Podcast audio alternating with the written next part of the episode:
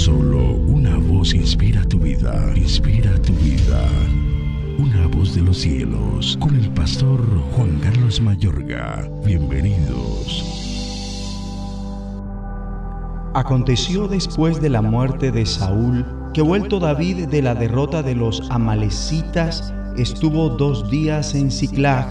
Al tercer día sucedió que vino uno del campamento de Saúl, roto sus vestidos y tierra sobre su cabeza. Y llegando a David se postró en tierra e hizo reverencia.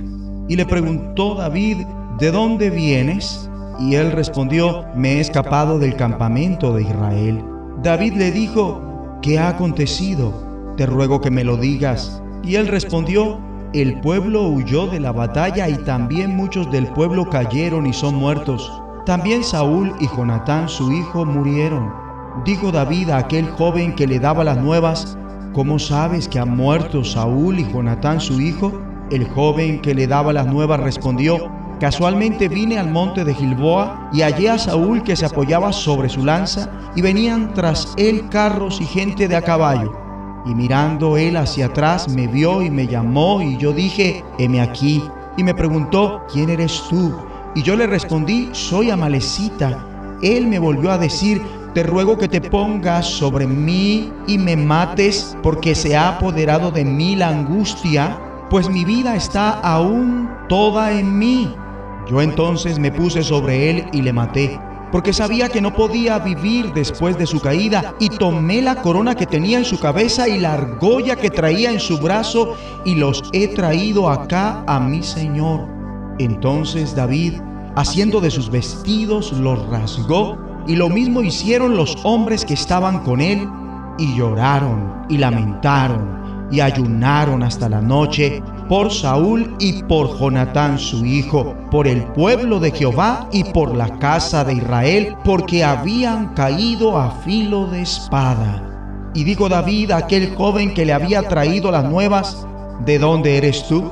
Y él respondió, yo soy hijo de un extranjero amalecita. Y le dijo David, ¿cómo no tuviste temor de extender tu mano para matar al ungido de Jehová? Entonces llamó David a uno de sus hombres y le dijo, ve y mátalo. Y él lo hirió y murió.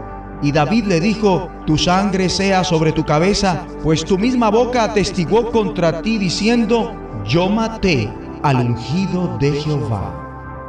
La postura de David es un asombroso modelo de cómo reaccionar ante aquellos que te hacen mal. David no procuró desquitarse ni fue enojoso, sino que trató a Saúl con el mayor de los respetos. Al fin y de cuentas, Dios se había valido de Saúl tremendamente en el pasado.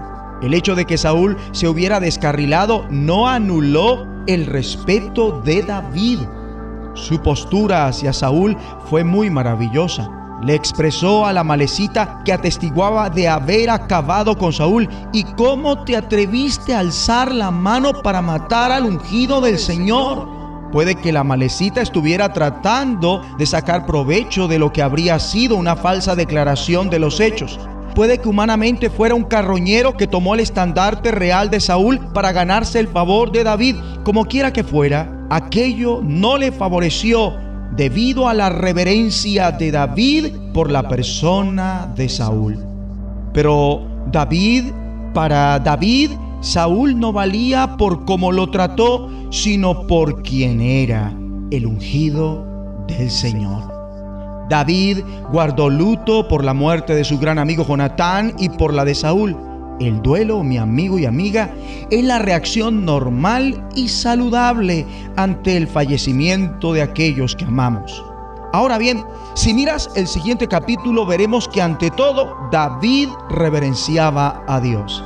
Él consultó al Señor preguntándole, ¿debo ir a alguna de las ciudades de Judá?